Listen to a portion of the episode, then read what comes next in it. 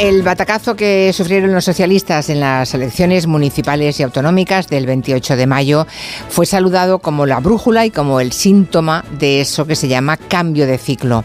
Los populares barrieron a los socialistas de mucho poder local, pero tuvieron que apoyarse en Vox para formar gobiernos. Bastaron unas poquitas semanas para que la izquierda iniciase la remontada que hoy se cierra con la investidura de Pedro Sánchez.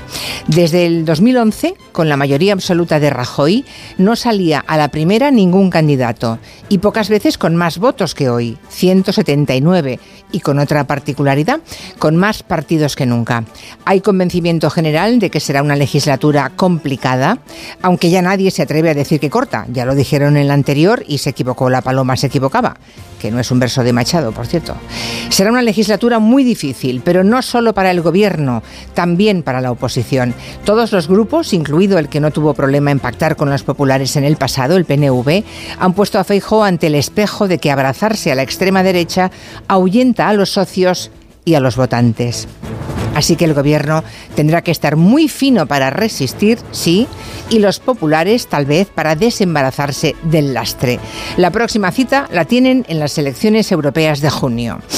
Pedro Sánchez es capaz de encestar un triple en el último minuto y sobre la bocina. Son palabras de Aitor Esteban esta mañana.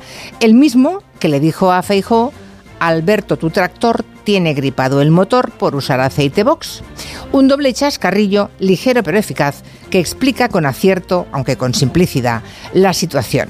Ambos han sido hoy investidos. Feijóo como líder de la oposición y Pedro Sánchez como jefe de gobierno. Iremos contando los progresos de uno y otro.